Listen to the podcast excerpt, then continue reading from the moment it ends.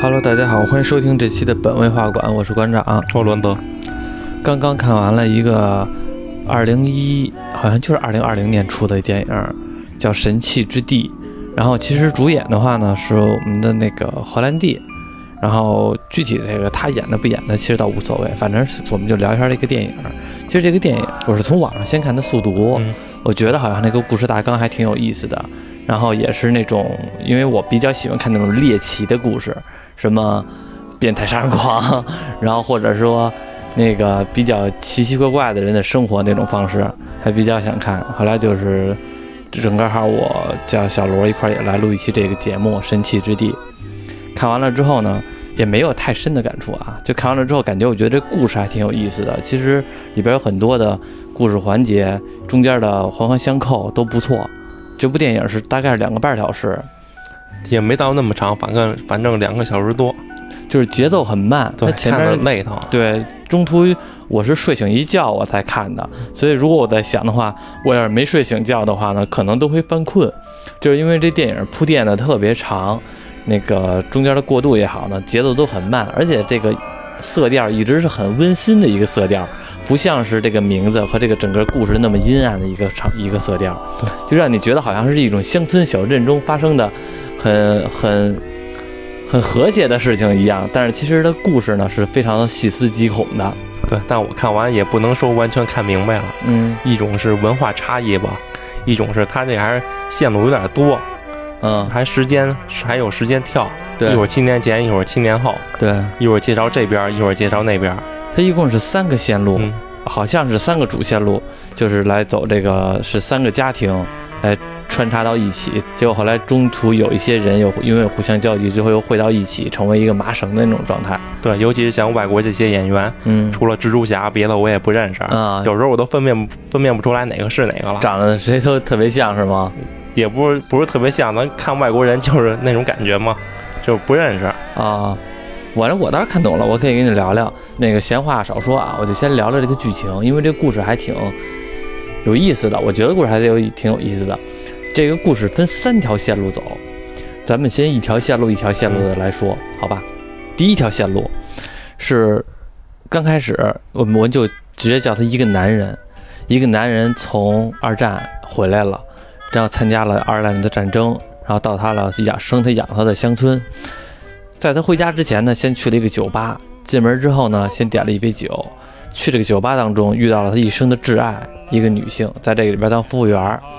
同时，在这酒吧当中呢，有一个陌生的男人给了他让了一个座。其实，另外一个男人呢，在后边的故事我们会交代。但是，就是在这场酒吧当中，这个男人遇到了这个女人，是他一生的挚爱。当他回到家之后，跟他的父母喜极而泣，相拥，说：“你可算回来了，没在外边死了。”然后那个。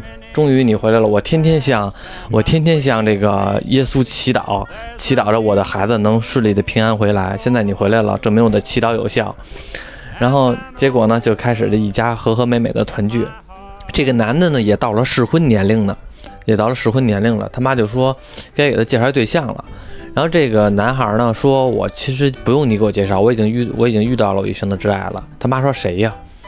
说：“我叫什么名字呀？”我不知道他叫什么名字，就是今天在那个酒吧里边碰到那服务员，我觉得他就是我一生挚爱，我觉得特喜欢他。他妈说这样吧，咱先别着急，因为我当初呢向耶稣祈祷了，如果我的儿子回来的话，我就把我的儿子献给主，让主让主给他安排一个对象。然后是这个对象呢是反正是另外一个女的叫海伦，海伦给许配给我的儿子，因为我觉得我儿子当兵回来人也不错，还当兵回来经过历练。然后娶这个女孩的话是绰绰有余的，然后呢还故意的撮合他这个儿子和这个海伦一起进行的祷告去，因为那边不都是信那个基督教嘛，然后天天晚那个每周末都去那个教堂里边去祈祷去，然后还故意撮合那个海伦和他，但是奈何这俩女孩呢，但是这俩人没看对眼儿，不太相喜欢对方，因为那男的已经有那个。一那男的已经喜欢那个服务员了，他要疯狂的追求那个服务员，而海伦呢，好像是思维就没在这方面想，没有这个思维，就是觉得还是很虔诚的一个教徒。我要信天，我要信基督教，婚前不性行为，就这种这种的一些说道吧。结果呢，在这场去祷告的这场途中呢，虽然海伦没看上这个男孩，这男孩也没看上海伦，但是呢，这场祈祷当中呢，有一个新牧师，然后呢是来了这个新的教堂，这个牧师呢是一个年轻的一个人，然后呢在这儿各种的给这帮。就是说，啊，主怎么给我的勇气？然后平时的话，我都我小的时候特别怕蜘蛛，我现在我也特别怕蜘蛛，我这一辈子都特别怕蜘蛛。但是现在我信了基督教之后，我再也不怕蜘蛛了。说了之后，拿一个那个瓶子，里边全都是蜘蛛，呱往脑袋上面倒，啊，我不怕，就那自个儿喊。他选这个怕怕蜘蛛，是不是他也是故意的呀？他怎么说他怕鳄鱼啊？可以放只鳄鱼。他就真死了。我反正是说那个，我再也不怕蜘蛛。主给我的勇气一直在守护着我，反正跟神经病似的。然后后来那个，就算是那男孩他妈，因为那男孩他妈带着男孩来的这基督教堂嘛，都觉得这个牧师有点偏激。但是呢，就也就是信教的可能也都是太虔诚了，就这样吧。反正一回去之后，其实呢，这俩人这男孩和这海伦倒没看对眼儿，但是这个没想到这个。海伦和这个牧师看对眼儿了，结果呢，他们俩是凑一对儿了。从当兵回来，这个男人也在努力地追求着那个服务员，最后呢也成功了。一年之后，哎，互相两方都组建了家庭，这边也生了孩子，那边呢也生了孩子，大家都觉得还挺好。虽然我们虽然那俩没在一起，但是至少两边都组建了家庭，就算还可以。结果才可以之后呢，然后再有一天。这个男人呢，他也离开了自己的家乡，和他的媳妇儿呢去别的地方定居了，去另外一个镇子。因为那阵儿是大概是一九，可能五几年那阵儿，应该是都是那种美国那种乡村文化还很重的，全都是各个村落。他那是俄塞俄州吧，好像是，反正是两个村落。他去另外一个村落了，生活着，非常的工努力工作，挣着钱养家糊口都还算不错。日子呢虽然穷苦，但是呢。还算幸福，毕竟没有什么太大的矛盾，而且他非常爱他自己的妻子，他妻子也很爱他，也生了一个孩子，孩子呢陆续呢也长大了，长到了七年，七年之后呢，因为他们是外来人，他不是在那个州，他不是在那个村落是本地的人，那个村落呢非常的排外，就是觉得你只要是外来的，那你一辈子都是外来的，就是那边的当地人呢经常欺负他们家。也经常开他们家玩笑，比如说那个男的，这个男的带着他儿子去森林里边去祷告去，结果路过俩猎人，那俩猎人还说呢：“哎呀，这儿又弄一个祷告，傻了吧唧的，缺心眼儿。他跟这祷告呢，他媳妇儿肯定跟家呢，待会儿咱俩去他家找他媳妇儿去。明明知道这男的能听见，但是也这么说。这男的，后来这男的就瞪了他一眼，就也没理他。然后他儿子还说呢，说这个说咱家呢。”没事儿，待会儿那个现在咱们的时间就是祷告的时间，不要用外界的来影响。其实那个阵儿，那男的已经开始信教了。最开始的第一次，他母亲带他去教堂的时候，他还是有点不屑的，还是有点不信的这玩意儿，就觉得好像挺偏激的。但是他因为在那地方生活吧，因为也受欺负，生活也比较潦倒，就想找一个精神寄托。其实他就开始有点信教了。然后这个时候呢，信教之后，然后回来之后。祷告的时候，他他特别担心这俩猎人真的去他家，但是回家之后发现，哎，没去，然后呢，还是放下一口心，但是这个仇恨，但是这件事儿也记在心里了。结果第二天的时候，他媳妇跟他说：“咱家那个没糖了，或者没什么乱七八糟的这个生活用品了，去买点去吧。”说那行，那就带着儿子去买点东西去吧。带着一条狗，他家养了一条大狗嘛。等于带着儿子带他一起开车去买，去镇上去小卖部买东西去。结果呢，走到那路边上的时候，正好当时那两个聊天的猎人，就是开他玩笑那个猎人的那个家附近。这男的跟这个他儿子说：“你跟这等着，把车窗摇上。”然后他就一人下去，哇风风火火的过去可牛逼了。这俩猎人一人一拳，全都撂倒，各种的咣咣就在那锤，一顿奥利给。对中国，这就是中国的老话：“君子报仇，十年不晚。”对，后来那个回来之后，满手都是血，咵把窗户一摇上，跟他儿子说：“说那个，说那个，当如果是对方欺负你，你就要让他知道，你要能给，你要能给他欺负回来。”如果你要是没有这个实力的话，那就找一个机会，一次让他记住这个教训。其实我觉得这个那段看的挺过瘾的，就这男的还让人觉得这么教育孩子吧。其实现在老说啊，教育孩子别老那个让孩子打架去或者怎么样。其实有的时候你孩子受欺负了，我觉得咱就不说成人了，就说小孩儿吧。其实有的时候打一架，我觉得是应该的，不用说什么事儿都告老师，什么各种怎么样的。我觉得其实孩子的话，别让孩子性格太懦弱，但是得掌握好度。后来把这俩给一顿炮拳给打完了之后，这个电影中途会不停的穿插一第一人称的回忆录的叙述方式。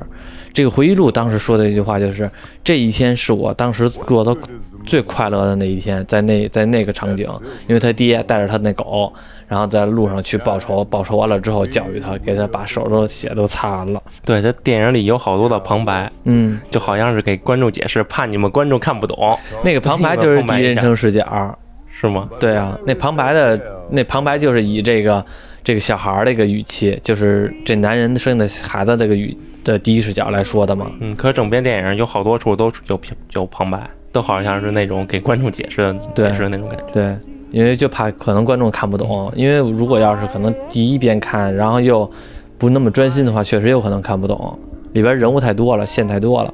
把这个一顿奥利给嘛，把这俩打完了之后，然后回去了之后。发现自个儿媳妇儿在厨房里边还是晕倒了。其实他媳妇儿本来就有病了，是癌症嘛，然后就有病。然后这个时候，这男人就觉得，哎呀，内心受到了极大的打击。他那么爱他的妻子，但是疾病要夺走他妻子的生命，其实他就已经有点受不了了。然后他就更强烈的进行祷告、祈祷，带他儿子去小树林里边祈祈祷去。他儿子要是中途走点神儿，看看狗，啪一下，一逼的就扇到后脑勺来了，说给我好好祈祷。然后他媳妇儿让让那个他儿子说，那我这慢慢祈祷，这个好，这样就反正他爹说什么他就说什么，就得祈祷的。只要是稍微的一说慢了之后，就一大耳勺子，说你要专心祈祷。然后反正那阵的时候就会感会感觉他爹已经有点那种。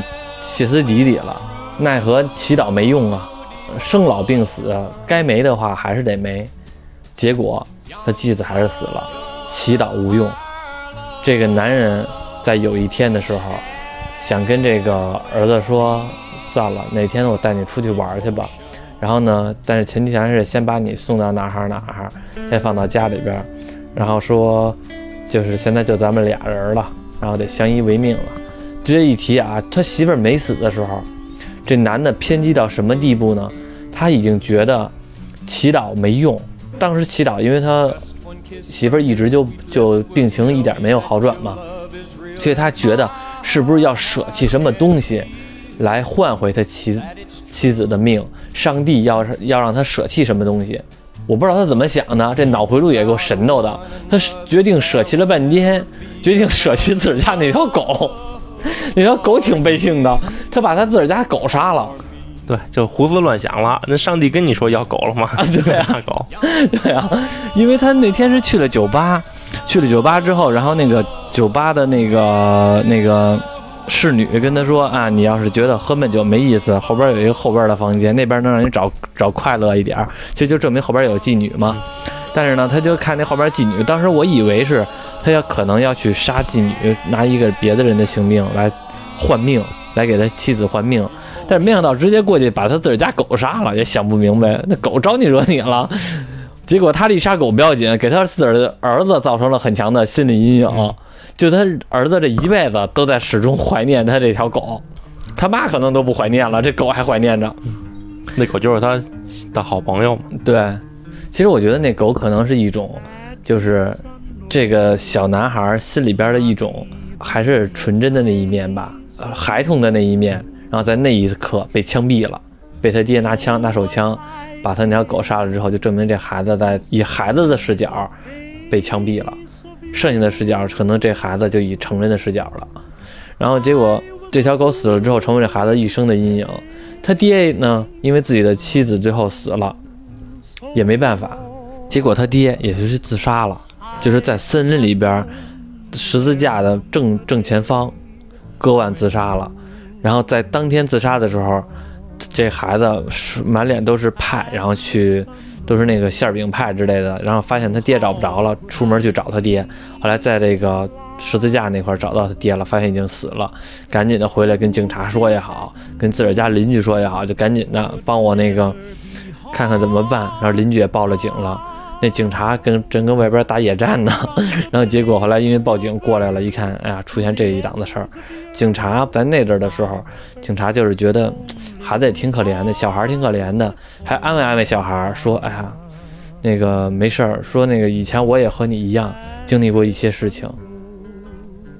我的父亲呢是一个破鞋匠，然后当时呢对我们家特别不负责，就喝酒、赌博、烂赌鬼，然后呢一点都不负责，然后就留着我和我妹妹相依为命。后来我警察说了一句话嘛，人有的人他一一生他的作用就是等着别人埋葬他。警察大概说的意思，就其实安慰了一下那孩子，就让那孩子别把这些事儿放在心里上，以后要还是要健康的成长。在那阵时候是非常好正面的一个警察。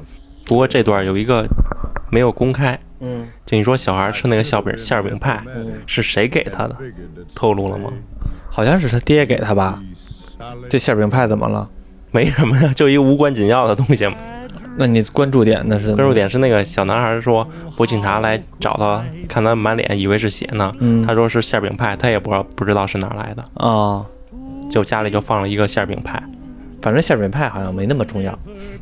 所以是一个无关紧要的 问题。嗯，然后后来这个小孩儿一点一点长大成人了，然后呢，咱们先放开不表，先不说这个小孩儿这个事情，咱再扭头说另外一家人，海伦。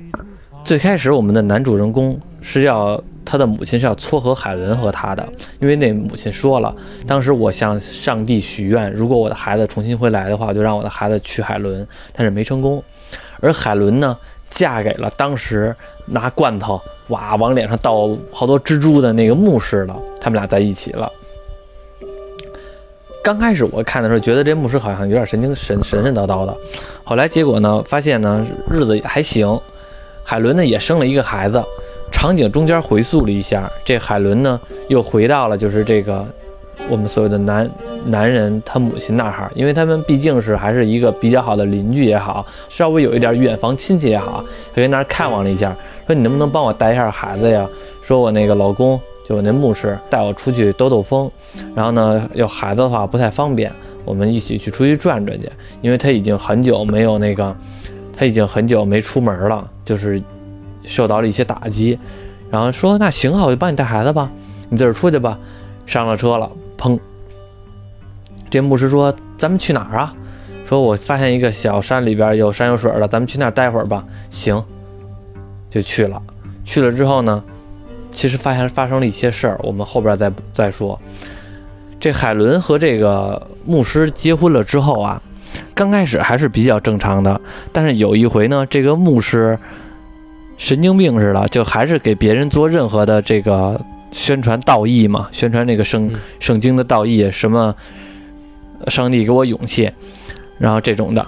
说完了之后呢，还是像那个在教堂里边拿那蜘蛛呱往脸上倒，结果在那一天崴了，蜘蛛把他脸给咬了，把他脸咬的跟南瓜头似的，特别大，肿的跟大南瓜似的你。够实诚了，你不会找点没有危害的蜘蛛？也是，对啊，关键是这就是你说的那个，他怎么不说那个他怕鳄鱼，然后鳄鱼咬他，本来觉得蜘蛛没事儿，奈何蜘蛛也给他咬了，还中毒了，满脸都是大南瓜。后来他就发现这是不是有寓意啊？寓意什么呀？寓意蜘蛛侠？寓意蜘蛛侠是什么主演是吗？被被蜘蛛咬了，那其实变相来说的话，就是他的内心里边受到了这个信仰的怀疑。因为他一直觉得他有圣上帝的保佑，但是上帝没保佑他，那其实他还是被咬了。那其实他就开始怀疑上帝了，上帝是否真的存在？就一直更虔诚了，把自己关在那小屋里边，两个礼拜没有出来。嗯像他媳妇儿给他送饭去，他都不出来开始闭关修炼了。啊。他都他媳妇儿把馅儿饼给他放桌子上，放门口，他也不出来，就跟那个小屋里边一人跟那叨叨神神叨叨叨叨鬼话，就觉得好像那个上帝还在似的。结果两个礼拜之后，终于出来了。为什么出来了？因为首先脸恢复的差不多了，除此之外呢，他也那什么了，听到了幻想了，仿佛觉得上帝真的在他耳边跟他说话，仿佛是听到了这个声音了，所以他觉得是有传承下来了，他能他拥他拥有了神力，所以就是拥有上帝给了他的勇气，又重新的又重新的捡起它来了，所以他觉得好像 OK 了。所以在这一天的时候，他带着他媳妇儿准备出去玩儿，然后他媳妇儿把他的孩子叫什么来了？我忘了，叫那孩子小孩叫什么来了？忘了，哇，我也忘了小女孩吗？不重要，反正把这小女孩。反正把这小女孩就嫁就放到了这个这个这户人家的家里边，先寄托一下，自己先出去玩儿去。而且这个女孩这个海伦去之前呢，还问了一下这个，还问了一下这个母亲，因为当时这个男人的母亲给的他家里边寄了一封信，当时那个男人还没有死，还没有自杀。这个男人呢，跟那个母给母亲写回了这封信里边呢，说自己自己怎么样，在努力怎怎么怎么生活，然后一切的一切还比较安心。说现在我也又重新祷告了。那阵的时候，他媳妇儿还没生病，他也还没死。然后这个海伦收到这封信呢，还跟这个这男人的母亲说，那等以后的时候，等过段时间，我这边家里边事儿都搞定了，都落定了，我去看看去，去隔壁镇，去另外的镇子看看那个男的去，报个平安，因为压根也没露面了嘛。男人的母亲呢还挺高兴，说行，那就等以后等你这边搞定了之后呢，可以去帮我去看看去。这个女人的老公牧师，他们去去出发。结果呢，到一个小树林里边，这牧师呢跟他说啊，我这头些日子真不好意思，然后老神神叨叨的，老那种把自个儿关在屋子里边，弄得好像很封闭。现在呢，终于一切都解决了，我现在已经能相信上帝在我身在我耳边的说的话了。说我现在能听到他的声音了，我我甚至都已经有了，我现在比以前更虔诚了。说了很多这种话，他媳妇儿本来就是一个虔诚的基督教徒，所以听到这种话很高兴。他们两个在小树林里边，准备一起祈祷，一起祷告。结果在祷告的同时呢，想接接一下吻，在还没接吻之前，马上就要嘴碰嘴了。这个她老公直接拿锥子，砰砰砰，三刀，直接把这个脖子上的大动脉全都给扎漏了，扎流血了。这么夸张？我那看着是看着是一下啊。一下是吗？对，那我就假，你们就假装三下。你真够，你跟你你比他还狠，你比他还狠。就假装三下，我具体一下三下我也忘了，反正就噗噗，就两刀。呃，怎么又两刀了？反正你们说几刀就是几刀。那不两是刀，不是是螺螺丝，螺丝改改锥螺丝刀，对，改锥。改锥，直接拿改锥就给扎漏了，然后他媳妇儿就死了，哗，一点一点流血死了。为什么他要杀他媳妇儿？我刚开始以为这男的是变态呢，他也不知道怎么着了，就变态了。后来发现呢，因为这个男的一直能，他一直仿佛能听见上帝跟他说话，已经，所以他觉得自己有神力了，他要把他的媳妇儿囊死了，然后同时再复活他媳妇儿。这样的话呢，来证明他有神力，上帝又选择了他。跟神经病似的，跟那啊，上帝呀，我现在让我媳妇儿死了，现在请让她复活，啪，没事儿，他媳妇还跟那儿死了，脸色越来越白，血还是往外流，然后一会儿又重新祷告，上帝呀，再给我使劲儿啊，再继续活，还是不行，后来傻傻逼呵呵的，就跟那儿发现自个儿上当了。发现自个儿根本就复活不了，愚昧啊！我看这儿我就觉得当时的人好愚昧啊。其实也别说他，咱也别说美国怎么着，我觉得哪儿的都一样。在那阵儿的时候，科学不发达的时候，他有很多事情解释不了的时候，他就，而且这人啊，他如果要是说自己解决不了的时候，他就愿意找一个精神寄托，嗯他就盲目的崇拜，盲目的信仰，所以就一直信仰上帝。就他弟弟嘛，他有一个弟弟，就是下半身已经瘫痪了，和他们家也一直在一起生活着，就看着他哥，就跟那儿复活他复活他嫂子，然后发现复活不了，等他哥回来的时候，说怎么办啊？说我要不然去警察局自首，说我现在就跟警察说这是一场意外，我媳妇儿已经找不着了，失踪了。他弟还吐槽呢，你把你自个儿的媳妇儿给杀了，然后你跟那儿说想复活，你跟警察说这些事儿，警察只会认为你是一个变态，不会认为你是别的。这男的一想也是，那算了，我跑吧。结果呢，这个男人海伦她老公就给埋了，在埋到小树林这边了，别人都不知道尸体在哪儿。她这个老公就跑了，跑在路上呢之后呢，也因为车跑不了那么老远，所以在跑在中途的时候呢，就是要搭一个顺风车，可能比较淳朴啊，经常就会拦一些顺风车。如果要顺路的话呢，司机就给你捎走了。过去咱们这边也是，现在的话顺风车都用 A P P 来支付了，那阵儿的时候不用。顺风车上是一一对夫妻，这对夫妻，这个男人。其实最开始我刚才提过一嘴，我们当兵的那个主人公回来之后，有一个另外一个男人给了他让了一个座儿，那个男人就是在个拉顺风车这个男人，当时给他让座这个男的呢，在同一天的时候，另外一个服务员是给那个男人是给这个给他让座这个男人服务的，所以说那个服务员也嫁给了当时让座这个男人。我们管他叫什么呢？给他起学学名吧，叫秃顶男，因为这男的有点秃顶。当兵的这个男人叫兵哥哥。我们这个兵哥哥回来之后，在这一同一天的时候，秃顶男给他让了一个座儿。然后呢，服务员有两个服务员，一个是服务了这个兵哥哥倒酒，另外一个呢给那个秃顶男倒酒。然后他们两个结果是各娶了一个人儿，所以他是这么一个事儿。我们这个牧师海伦这个。丈夫这个牧师搭了顺风车之后，这个司机就是这个秃顶男和他和他媳妇儿，然后走走走走走，走到一个那个也是一个小树林里边，还靠着河，靠着一个挺漂亮一个河，在那儿跟度假似的，把那个桌布啊，把那个布啊全都铺在草坪上了。秃顶男的媳妇儿穿的也是非常暴露的三点式。跟那儿坐着，上面还摆着一些食物。然后那秃顶男说：“来，咱们下来去这个边上这儿待会儿，休息会儿。反正咱们有缘就认识。”人就说：“那人说，那这什么意思呀？我就是搭个顺风车，跑你这儿干嘛呀？”司机是人家，他也不太好拒绝，就过去了。这个秃顶男啊，有一个癖好，他特别喜欢摄影，特别喜欢照相。他照相已经照相到一种癫狂的状态了。他呢，想让这个。牧师和他的妻子发生性关系，他在旁边照相，所以说这是一个很变态的一个心态。他让别的男人和他妻子在一个野地里边发生野战，然后他在跟旁边照相。你想想这多变态啊！但是这个牧师呢是不乐意的，因为他虽然他杀了自己的媳妇儿，但是他因为他信基督，但是这件事呢有点违背了他的教义，所以他是非常抗拒的，说不行，我做不了这事儿。然后这个男人恼羞成怒，拿枪给他崩了，秃顶男给他崩了，这是他第一起案件，然后也是这个秃顶男往后这种事情的不归路。不过倒没介绍这个牧师那个弟弟的结局，嗯，没提吧？那半身不遂那个是吧？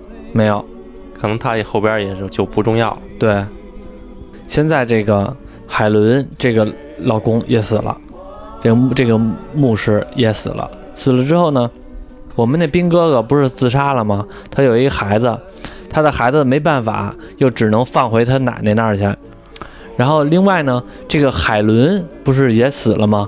她的老公那个牧师也被这个秃顶男给枪毙了，所以他的孩子也是孤儿了，叫莱莱诺拉，叫莱诺拉，等于是亚文是那兵哥哥的儿子，莱诺拉是这个海伦的女儿，他们两个都是孤儿了。所以呢，全都寄养在这个当时兵哥哥他妈这儿了，一大家子嘛，就一起生活着吧。一起生活之后，然后慢慢的随着时间飞逝，他们呢也有一个相对而言不那么美好，但是呢也不那么痛苦的童年，都长大了，都正常了。只不过呢，这个莱诺拉呢还是更加的信仰宗教，更加信仰上帝，但是这个。亚文呢，其实已经不太信仰这些东西了，更像咱们现在的时代的人，就是普通人了，就是没有什么这个特别崇尚的信仰，不偏激，非性格非常好的一个男的，就是荷兰弟主演的角色。但是这个，因为这个莱诺拉是算是他妹妹，他妹妹一直信仰着这个信仰这个宗教。在这个各个镇子里边呢，经常受人欺负，说各种男孩儿、女孩儿也好欺负，受他们欺负。然后这个亚文呢，也是经常给他妹妹出头，过去就咣咣的就锤，锤那帮欺负他妹妹的人，非常有担当的一个哥哥的形象。奈何，就是镇子里边呢，又来了一个新的牧师，一个年轻的牧师。这个牧师长是谁演的呢？就是演那个。忘了叫谁了，就是演那个《暮光之城》里边那个非常帅的那个那个角色，非常年轻的牧师。这些镇子里边人都欢迎这个新牧师嘛，就觉得哎呀来了一新人，还是一个小帅哥，然后还不错，大家也都觉得还不错。但是只能看出来，第一次欢迎的时候，这个牧师还有点虚伪，因为明明大家都给你做好吃的，都给你为了欢迎你，都给你做好吃的，他非得要从这好吃的当中说一些什么有的没的那些什么穷人准备的菜品、富人准备的菜品之类的，弄得人家准备的菜品之后很尴尬，弄得人特别尴尬这样的情况。他有点那种站在道德的制高点来说教别人的那种那种情况出现，反正就是人前一套，人后一套那种感觉。但是呢，有些涉世不深的小姑娘就容易被他欺骗，就比如说亚文他妹妹莱诺拉就被他骗了，因为这个莱诺拉呢，每周都去这个教堂里边去给他母亲那个祈祷去，他母亲不是死了嘛，至今后来那个被他父亲给杀了嘛，他莱诺拉就一直去这个教堂那个去给他母亲祈祷。每回去的时候呢，他哥哥都送他去，但是有一天下雨，他哥哥给他送那儿之后呢，他哥哥说有事儿，我先走，待会儿再回，待会儿再回来接你来，先不陪你了。然后这个女孩说没事儿，你先走吧。他哥去嘛去了呢？他哥去报仇去了，就有好多的男的就老欺负这个他妹妹，然后他就他继承了他父亲那套传统，在这些。有仨男的，在这仨男的撂单儿的时候，一个一个的给他们全都锤了，又一顿奥利给，和他爹一那阵儿一样，看着特别过瘾。然后弄完了之后呢，回来之后又去接他妹妹去。但是他不知道的是，在这一天的时候，他妹妹也和这个牧师发生了一些性关系。这个牧师呢，是特别的虚伪，在那段时候特别假比假，跟那个他妹妹那个叫什么莱莱诺拉说，说我带你开车带你去兜兜风，然后那个祈祷完了之后，我带你去看看我祈祷那地儿和你祈祷的地儿不一样，在小树林里边，咵就带他去了。他妹妹还跟那啊说祈祷，嗯，挺好。然后这个牧师说，你有没有向主坦诚过自己？说坦诚啊，我每礼拜都坦诚啊。说不不不，你有没有想以最原始人的状态坦诚自己？说我挺坦诚的呀，每回都我都是那个坦诚自己内心说的时候说了一大堆。不不不，你有没有想夏娃的那种感觉坦诚自己？你是指裸体吗？是，我是指裸体，那时候看着好会说呀，真是想人脱衣服还说你你向上帝展示创造你的身体，啊！对对对是，吧？对对对对，你向上帝展示创造你本来的人的那个形象。我这一直刚开始我这还琢磨呢，什么意思呀？后来一琢磨，哦，你就让我变成裸体，然后向上帝展示呗，真他妈不要脸，说的还挺逗，还挺会说话。然后这女的也也后来就就说，那没有啊，没有，那我告诉你，你就坦诚一次吧，会有不一样的感觉。我典型的渣男语录了。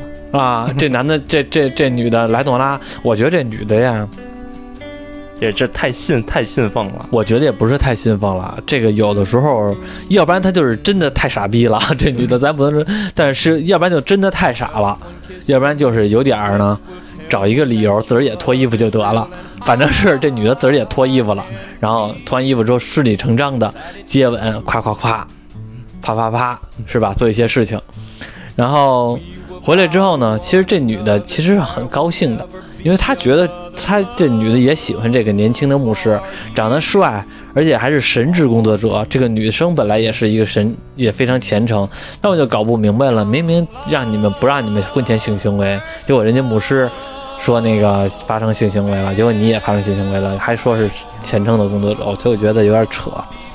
他觉得，哎呀，遇到了遇遇到了这个爱人，遇到了挚爱，但是奈何这个牧师，就像刚才小罗说的，他就是一渣男，就是 PUA 小姑娘，就是来有这种，在他看来，在他看来，这种就是送上门的，就是不那个白不那个，不占便宜白不占便宜这种状态。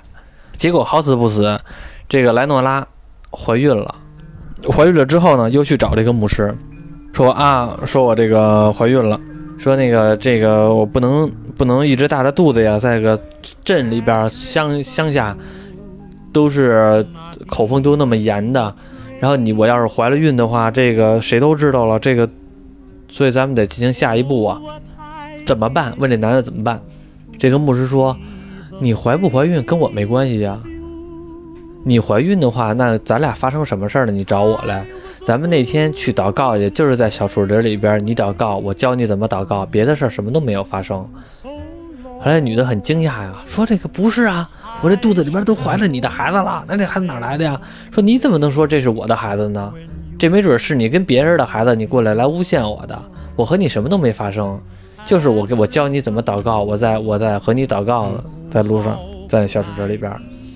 这女孩受不了了，而且这个，这个牧师最操蛋一点，他还说什么呢？他还说一些很，很让这个女生更接受不了的话，说你有没有想过，你现在怀了孩子的，你在我们镇里边就是一个淫妇的形象，然后你的奶奶，你们一直是相依为命的奶奶，她以后怎么抬头见人？说我现在劝你把孩子打了，我还可以给你保密，但是。你要是把孩子生下来的话，你在这里边就是一个淫妇的形象，你们一家人都抬不起头。本来你就是外来人，然后你还怀未婚生子，未婚生子。因为我觉得他说这句话的核心目的就是他也不想让这个莱诺拉把这个女孩把这孩子生下来，不然的话，无论是说是不是他的，他都他都身他都会觉得那什么是吧，有点那个问题。所以呢，他就想用这语言。得让这女孩主动的把孩子打下去，这样的话呢，她能省很多事儿。结果这个女孩呢，日子一天一天大，也仔细的考虑了这个牧师的话，但是决定接受不了，她不忍心让她的奶奶受这种诽谤，受这种侮辱，受村里边的碎碎点点的这种话，选择了一个结果，就是自杀，上吊了。但是她其实上吊的时候挺。尴尬的是什么呢？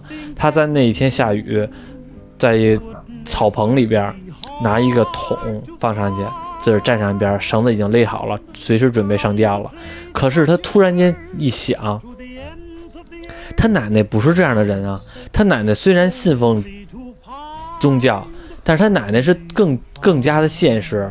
他奶奶曾经就就说过，谁谁谁信教太偏激了，而且是。那个也是那种非常和蔼的一个一个奶奶的形象，然后他觉得他如果要把要是说他把这个实话告诉他奶奶，他要把孩子生下来的话，他奶奶也会抚养这个孩子的，他们也会，他们虽然日子过得苦点儿，但是能正常的生活下来，有一个孩子的话，对于他奶奶来说不是什么坏事儿，所以他就有点后悔了，决定不自杀，放弃，但是呢。这人一紧张，一突然间泄了一口气儿，有点手笨脚笨的，一不小心把这个自己脚底下这个桶给踢倒了，想不死也吊死了，生命走向了终结。这个亚文回来之后，发现他妹妹上吊了，很癫狂，很疯狂。怎么妹妹就死了呢？很伤心，但是也不知道为什么妹妹就死了，不知道原因。他那阵还不知道原因呢，不知道怎么回事儿。埋葬他妹妹的时候，他妹妹信了一辈子的教，没有一个牧师来过来给他祷告，其实还有点失落的。然后在这一天呢，有一个警察过来和这亚文聊天儿，说：“哎呀，亚文，跟你说件事儿吧，我特地把你给蹬出来，没和你们家里人在一块儿，是有一件事情要跟你说，在我们那个法医呀，有一个。”有一个法医叫谁谁谁，他呢是一个酒鬼，说那他酒鬼和我有什么关系？不是，我还没说完，我下一句话是他是个酒鬼，但是他从来不说谎。他给你妹妹做尸检的时候，发现你妹妹已经怀孕了。亚文也很惊讶，倒退几步说：“怎么可能？纳尼？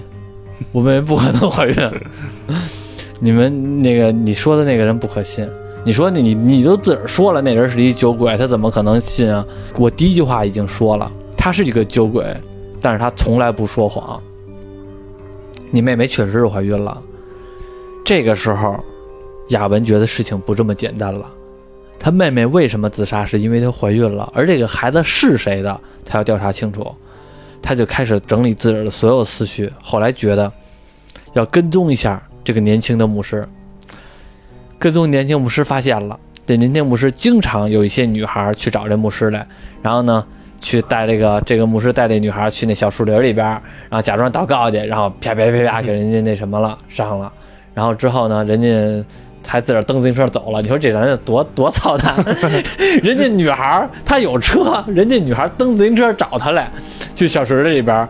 完事儿之后呢，人家女孩儿又蹬自行车回去，他自个儿开车也不张罗送送人家，你说是不是够操蛋的？还是他的他的技术太太高超了，技术太不是太会说了。太会说了啊！你说这个会说的技术是吗？对，啊、小女孩都乐意自己骑自行车来，自己 自己骑自行车走。也就是都是村里边附近，村里边还近点儿，这要远点儿的，哇，我家住大兴，然后我直接去那个昌平蹬自行车找你去，然后完事儿之后之后再蹬自行车再回去肯定是又是他的渣男语录了。啊。你要是真这人也够神的，也有点本事了，让人蹬自行车找他去。你有车两脚油门的事儿，你送送人家好不好啊？他肯定说，哎，为了展现你的诚意，你嗯骑自行车来，上帝让你骑自行车来锻炼一下你的身体，展示一下你的诚意。啊，而且是你说这男的又又省钱，人家蹬蹬找他来，他不用接，油钱也省了，也不用开房去，直接野地，是吧？就这个钱也省了，然后等于是什么钱都省了，比他找小姐便宜多了。这牧师哎还年轻，人还都自愿的，然后结果这个牧师就是哎就老就反正老做这些事儿。后来这个亚文一直跟踪这个牧师，其实后来发现这个牧师是有媳妇儿的，他是结了婚了。每回他和这个年轻女人办完事儿之后呢，他都回自个儿的自个儿家，让他自己的妻子呢再服务他一下，然后就经常是这种状态。亚文知道了事情起因、经过、结果，他也能猜到了结果，带着一把手枪就去教堂了。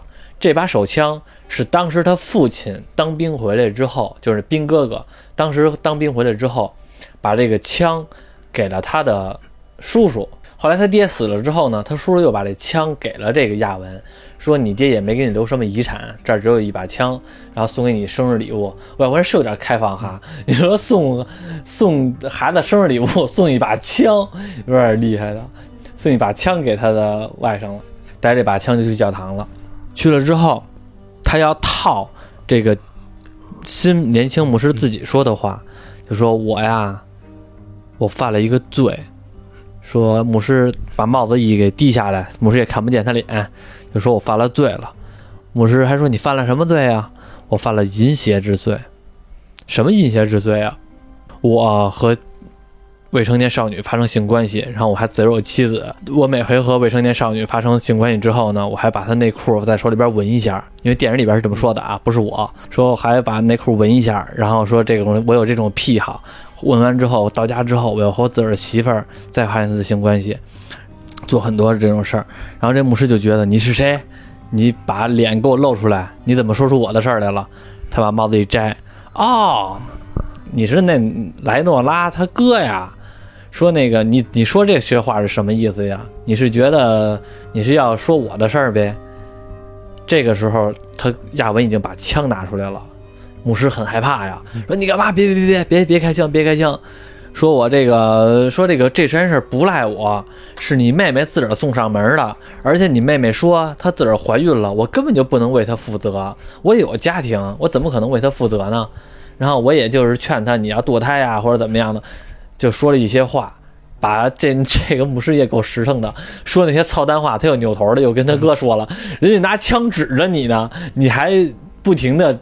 说这些说说说这些话，就是来刺激对方，那对方能不开枪杀你吗？亚文一怒之下，梆梆梆三枪把这牧师给毙了。呃，这个牧师也就哎嗝儿嗝屁了，嗝屁之后，然后这个亚文呢也没办法，就就觉得我的家我的妹妹死了，我现在要回家的话呢，让我奶奶也是受伤，然后呢。我自个儿呢还杀人了，警察肯定会逮到我，所以我也就干脆我也就跑吧，我也就准备开车跑了，带着枪。他想跑之前呢，去趟哪儿呢？去趟他自己家的祖宅。他因为他现在住的地方是他奶奶家嘛，所以他要去一下当时他爹和他妈生活在别的镇子那套那套宅子，想去那儿看一眼去。结果呢，在开车路上的时候呢，开不到，所以呢，他也只能打顺风车，就又拦车。拦车发现拦了一个，哎，路边哗，一顺风车过来了。各小小兄弟去哪儿啊？啊，我去那俄亥俄州的哪个那哪个镇啊？我也去那儿，来，咱顺路走吧。咵，上车了，然后一路上就聊天聊天聊天，聊天就发现呢，这两个人不对劲儿。司机是谁呢？一个男的，一个女的，是那个秃顶男和他那媳妇儿。这段时间离第一个凶杀案第一个人已经过了得十多年了，这俩人还没有绳之以法，还在陆续的坐开顺风车找一些人，然后呢进行杀。这男的有这癖好吗？让别人男男别的男的和自个儿媳妇做爱，然后再把这别的男的给杀了，他有这癖好吗？变态吗？这个时候他盯上了这个亚文这个角色。这个亚文呢，其实心眼子还是挺多的。开开顺风车，秃顶男说：“哎，媳妇儿，不行了，哎呀，岁数一大，这个膀胱就小了，我得找地儿去趟厕所。你在前边右转，去那小水井里边，那边去那儿上厕所不错，我去那儿吧。”这女的说：“行，那咱就去那儿吧。”呱，去那儿了。下去之前的时候，这亚文看到了这男的后边背着一把手枪。亚文也随时的观察这两个人的生生活状态，或者说他们的行为方式，感觉不对劲儿。当去完厕所之后，这个秃顶男准备要开门的时候，正准备要掏枪的时候，亚文当断不断，必受其乱，直接的非常果断的当当两枪就把这个秃顶男先给击毙了。这个时候他媳妇儿也很惊讶呀，直接咵从那个前车的那个扶手前车扶手也掏出一把手枪，指着这个亚文说：“别别别，小兄弟，别别冲动，咱们两个那什么，这先都先谁都别开枪。”亚文说：“我不想杀你们，你们想杀我，所以我现在是没办法。咱们先都别开枪。”他妻子其实呢早就受不了这个秃顶男了，他早就想离开这秃顶男了。之前他还幻想，之前这个小男生上车的时候，他还幻想，要不然我把亚我把这个秃顶男杀了，我和这个亚文活一辈子好像也行。他其实有这幻想，但是在那个时候，因为很紧张，他还是搂军了。但是楼军梆一声枪响，子弹并没有击毙雅文，而雅文一看对方开枪了，他也开枪了，直接把这女生给爆头了。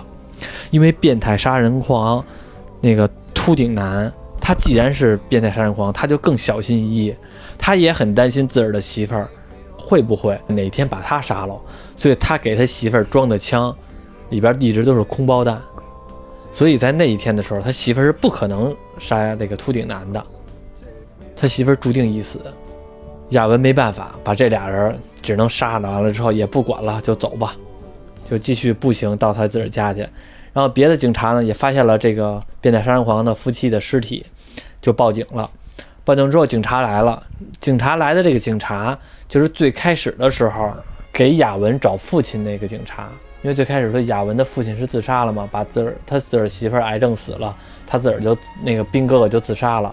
然后兵哥自杀之后，然后那警察找到他的兵哥哥的尸体，然后呢还跟这亚文说：“哎呀，小兄弟，人生都遇到这些事儿。”这警察过来了，发现这个两口子尸体，死的这个女的就是这个警察的妹妹，因为警察当以前的时候就跟那个亚文说过，说我这个父亲不是东西，我和我妹妹相依为命，他再怎么样，他之前已经知道了他妹妹是变态杀人狂之一。但是呢，他一直包庇着他妹妹，不想让他妹妹绳之以法。所以说，在这个时候，他发现他妹妹自己死了，内心还是受到挺大触动的。他还是挺可怜他妹妹的。他觉得他的妹妹一生最大的错误就是嫁了那秃顶男，他的一生都被秃顶男害了。奈何他妹妹现在死了，他有点接受不了。所以说，这个警察还是要找这个雅文报仇。他当时不知道凶手是谁。后来呢，别的镇子的警察给他报案，说我们这个镇子有一个年轻的牧师死了，凶手是一个叫雅文的一个小男孩，他呢开辆车往哪个方向走了，可能会路过哪儿，但是按说起来他的油他的车况是排不是走不到那儿的，所以他可能半路会打顺风车。而这个警察一直就知道他的妹妹和他的妹夫是通过这种顺风车的方式来寻找猎物的，所以他就猜到了，这是他的两他他妹妹和妹夫肯定是拉了雅文，然后雅文把他妹妹和妹夫杀了，他就去他雅文的目的地来找这个，来给他报仇。最后终于找着了，在那场在也是又在一小树林里边，这个这个电影里边经常在小树林里边拍戏，又在一小树林里边，这个雅文正埋葬那个骨头呢，埋葬什么骨头呢？是他小时候他养了一条狗，当兵那个爸爸给他把狗杀了嘛，然后他那骨头也给埋葬了，还把他的手枪给埋葬了，仿佛是觉得埋葬完了之后吧，就是和以前过去说再见了。警察拿一个双管猎过来就来找他来了，这个时候他也来不及埋葬了，先拿枪和这个警和这个警察对峙，他还跟这个警察说呢，说。警官，我认识你，小的时候你怎么跟我说过什么话？我我我还记着你呢。说我真不是有意要杀你妹妹的。我现在知道你妹妹是那个变态杀人狂，我身里边我身上还有她的照片，我可以给你看她证据。但是他哥哥其实知道的，他不是不知道的，还是互相的枪战。结果呢，雅文还是把这警察杀了，杀了之后最后逃跑了，最后电影就没了。所以说。这个雅文他并没有，并没有演那雅文他那个绳之以法，但是呢，就是最后他们还是逃跑了。我觉得这部电影中途有几个就是话题吧，还值得聊。你看，其实这兵哥哥刚开始他不信宗教，但因为他生活穷困潦倒，然后而且他妻子生病了很严重，他越是那个时候他越无助的时候，他越是宗，却越是信这种宗教。就跟其实我们身边人有人生病的时候。当科学没法满足的时候，就愿意找一些东西，就像比如说当时我爹那阵儿有病，然后就也吃了好多乱七八糟的药。那那句话怎么说来了？那个病急乱投医嘛，就各种什么所谓的中药啊，什么哪哪哪的一些奇奇怪怪的药就全都出来了，全都吃吃。就是那种情况，就是属于你没有办法，你就算不吃的话。你就看着他等等等死，但是你一定要做点什么来满足你自己的一个一个内心。这个时候，宗教也好，这种这种蒙古大夫也好，就出现了。他就是往往就是一个心理寄托。还有一些奇比较奇怪的，我就搞不懂为什么人就像刚才咱说的，这兵哥哥他媳妇要死，他过去把他家的儿狗崩了，就神神神经病似的。而且这部感觉，这蜘蛛侠的枪法也够可以的呀。那多人跟他跟他对枪都没对过他，你都没对，最后警察都没对过他啊！警察还是拿散弹枪。其实这部戏里边所有的角色吧，刚开始的时候感觉他们没有交集，后来发现呢，其实他们每个人中间都有交集。对，我看这部电影特别有种什么感觉，你知道吗？嗯，就是我头些这些日子老听那郭德纲的单口相声，就经常听一些。听听电影相声还不错，就听过那个《九头案》和那个《善恶图》，我感觉我仿佛看到了一种中国文化当中的因果这种感觉。如果当时这兵哥哥娶了海伦，嗯，会怎么样？他要是娶了海伦，海伦不会得绝症，不会死。海海海伦没有病，他是被杀的，他不他他不会死，他没事儿。然后因为当时他的母亲许愿。跟跟那个那个主许愿就是我的儿子回来之后要娶的是海伦，但是他没娶海伦，他娶了另外一个女的。如果他当时娶了海伦的话，海伦不会死，这个男的他也没有丧丧妻之痛，所以他就那什么，所以他就也能活下去，但是生的孩子也没问题。我所以说这一切主早给他们安排好了，反正他这个。电影我看他最后有一种因果的感觉，杀掉莱诺拉父亲的那个杀手，最后让莱诺拉的哥哥亚文给杀掉了，很有那种因果的感觉。亚伦的丈夫这莱诺拉的父亲杀掉杀掉他自己的妻子，他自己也没有好果子吃，也是被变态杀人狂给杀掉了。对，看完就感觉他们这个镇好小啊，而且就感觉他们这个镇吧。在那种愚昧的土壤，弄出来很多极端思想的人，就是这种愚昧真的是害死人，就感觉失心，就所谓走火入魔嘛。这部电影里边啊，没几个好人，几乎没好人。